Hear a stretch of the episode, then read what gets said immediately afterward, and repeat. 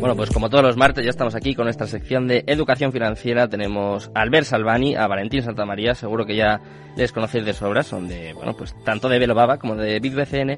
Y vamos a hablar con ellos sobre dónde buscar valor o centrar tu tiempo de investigación en mercados bajistas, como el que estamos viendo, con muchísimo ruido alrededor. Y vamos a hablar un poquito de las declaraciones que comentaba yo antes de Christine Lagarde, de que si su hijo invierte en criptos, de que si no valen nada. Bueno, pues vamos a, a comentar un poquito todas estas noticias. ¿Qué tal estáis, chicos? Buenas tardes. Hola, buenas tardes, Sergio, buenas tardes. Muy buenas. Ah, buenas tardes. Ahí tenéis tanto a Valentín como, como Albert. Un placer teneros por aquí. Eh, ¿Por qué empezamos? ¿Empezamos por Lagarde, os parece? Están caletitas las, Vale. las declaraciones. Ha salido hablando también esta mañana, no sé si lo habéis visto, que no hay que preocuparse, eh, que no hay recesión en la zona euro. No os preocupéis. Está, está todo tranquilo, todo solucionado. Lo habéis visto también. No sé si son peores estas o las del sábado. ¿eh? No, no os preocupéis, vamos a subir los tipos de interés por primera vez en 6 8 años eh, antes de septiembre deprisa y corriendo. Bueno, pero no os preocupéis. Bitcoin no vale nada, Bitcoin no vale nada. otra vez, ¿no? ¿El qué? Perdón, Valentín. Creo que ya habla otra vez Cristina y Powell. Mm, sí, luego va a hablar Powell también. Ha hablado también la jefa del FMI, Cristina Georgieva, que ha dicho algo muy parecido a lo que dijo el otro día Christine Lagarde, que hay- aunque Bitcoin tenga el nombre coin, que no es una moneda, ¿eh? que la gente no se piense que es una moneda y que, que no vale nada, ¿no? Como decía el otro día Christine Lagarde. Eso sí, su hijo invierte en criptos, ¿eh? No sé si lo viste después, o sea que no, no le hace De hecho, mucho sobre, caso. sobre la presidenta del, del FMI había un tuit muy bueno que re- reproducía estas declaraciones de ella, aunque Bitcoin tenga el nombre coin, no es una moneda, Hmm. y respondía que aunque el Fondo Monetario tenga la palabra monetario, tampoco tienen ni idea de política monetaria. Entonces, pues bueno, las da las toman, ¿no? Sí, sí, sí. Respecto a Bien lo de merecido. Lagarde, eh, bueno, yo creo que al final, eh, eh, yo creo que es muy significativo el hecho de que Lagarde haga estas declaraciones y al mismo tiempo reconozca que alguien que debe tener, entre comillas, información privilegiada en su casa, como es su hijo, pues Ujú. invierte en criptos. Creo que es eh, muy Yo aquí, significativo.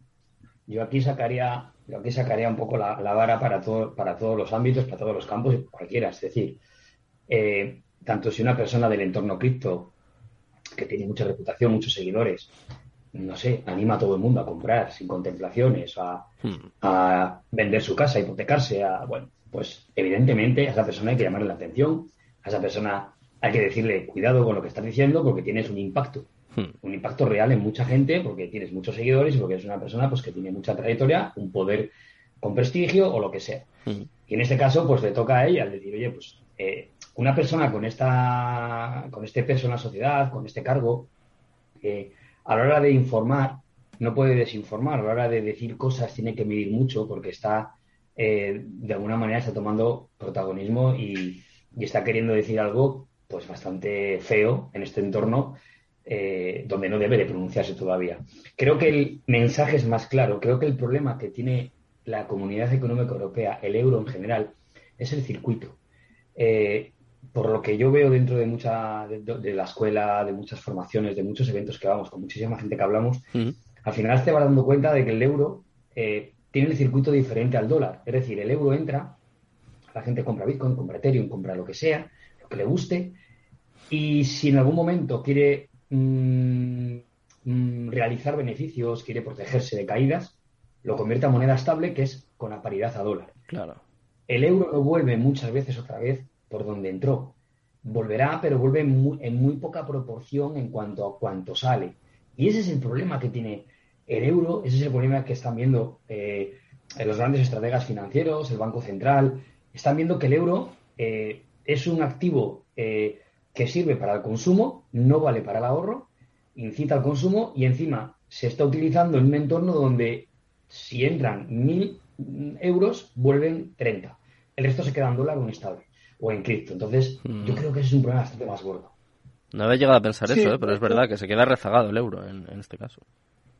Sí, aquí hay un par de cosas sobre lo que ha dicho Valentín. Lo primero es esto, es decir, claro, ¿quién tiene la culpa de que no haya stables eh, ligadas al euro? Hombre, pues igual si incentivaran más esta actividad, pues igual el resultado sería distinto, porque sé que se han hecho varios intentos, pero no han acabado de fructificar, eso por un lado.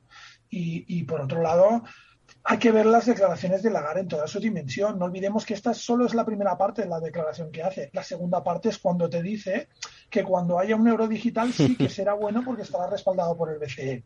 Es decir, ya no se está colocando la CBDC. ¿vale? que es realmente el auténtico objetivo que tienen ahora todos los bancos centrales. Eso es. Bitcoin no vale nada, pero el euro digital va a ser genial, vamos, va a solucionar absolutamente todo. Bueno, al final estamos acostumbrados, ¿no? Estamos ya curtidos a, a, este tipo de declaraciones y, pues bueno, yo creo que sí que es verdad que quizás se van superando cada vez, pero, pero bueno, yo creo que ya como decía, estamos un poco curtidos. Eh, si os parece, vamos a terminar hablando también de la otra pata, la otra rama, el otro tema que teníamos para hoy, que es dónde buscar valor o dónde centrar tu tiempo de investigación en mercados bajistas con mucho ruido, ¿no? Como, como lo que estamos comentando ahora con la GAR, con la presidenta del FMI, a ver qué dice luego Powell. Eh, ¿Qué podemos hacer? ¿Dónde podemos echar el guante? ¿Dónde podemos mirar?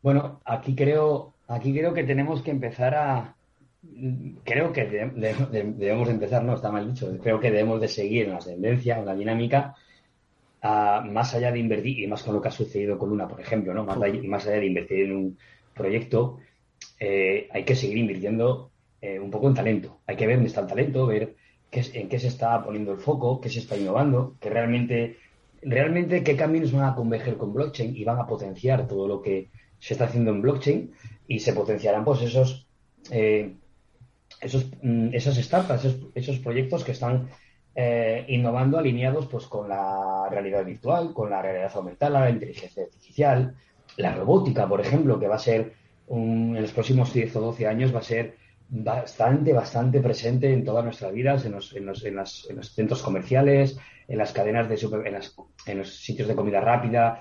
Vamos a ver cómo la robótica va a tener mucha presencia en la producción, en los pagos, en muchas cosas, porque se está innovando, se está implantando, ya se están haciendo pruebas piloto. Entonces, tenemos que ver dónde la tecnología blockchain busca su hueco de mercado y potencia aún más el servicio de estos factores dentro de un plano digital eh, para mm, no igual nosotros, sino más que nada para esas generaciones que vienen detrás eh, completamente digitales que lo van a aceptar y lo van a entender de otra manera. Y también, por ejemplo, eh, si hablamos en DeFi, por ejemplo, si hablamos en finanzas descentralizadas, tenemos que enfocarnos en la liquidez. La liquidez es importantísima, es vital.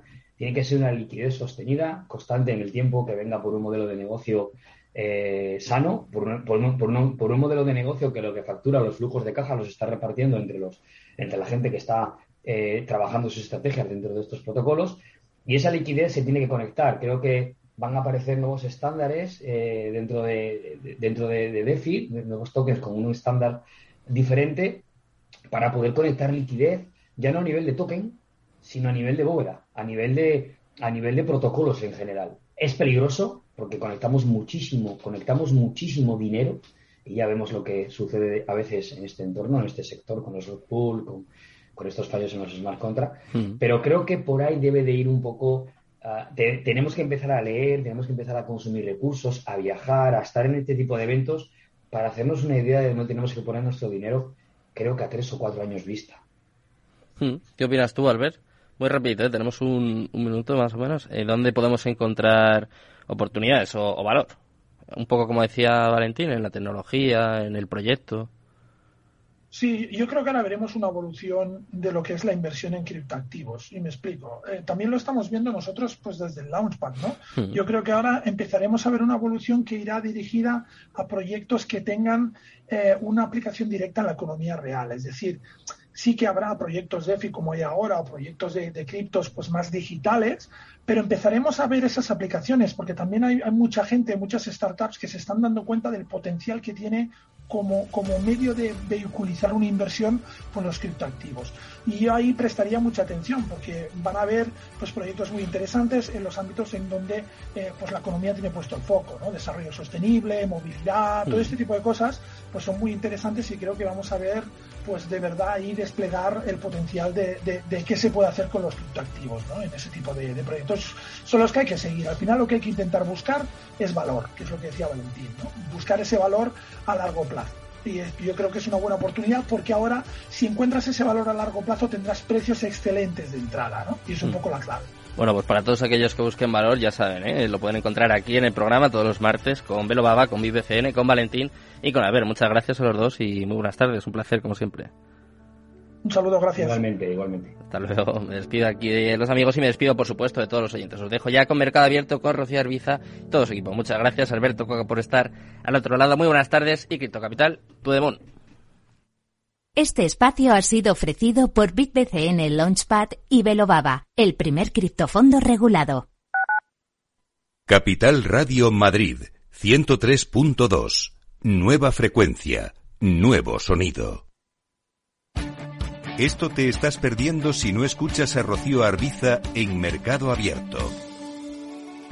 Antonio Peñalver, consejero delegado de Sopra Esteria en España. Nuestros jóvenes pues prefieren estudiar otras cosas que, ingenierías, a pesar de que en un futuro cercano o inmediato pues tendrían muchísimas mejores previsiones de, trabajo real que con otras profesiones. Entonces hay una, hay, una acción de divulgación y de culturización e intentar pues atraer a estos jóvenes en edades tempranas antes de que decidan que ya no les gustan las matemáticas, que quizá es a los 12, 13 años y, y es aquí donde creo que hay que hacer esfuerzo para que no lo descarten ya en edades muy tempranas. Mercado Abierto con Rocío Arbiza. Capital Radio.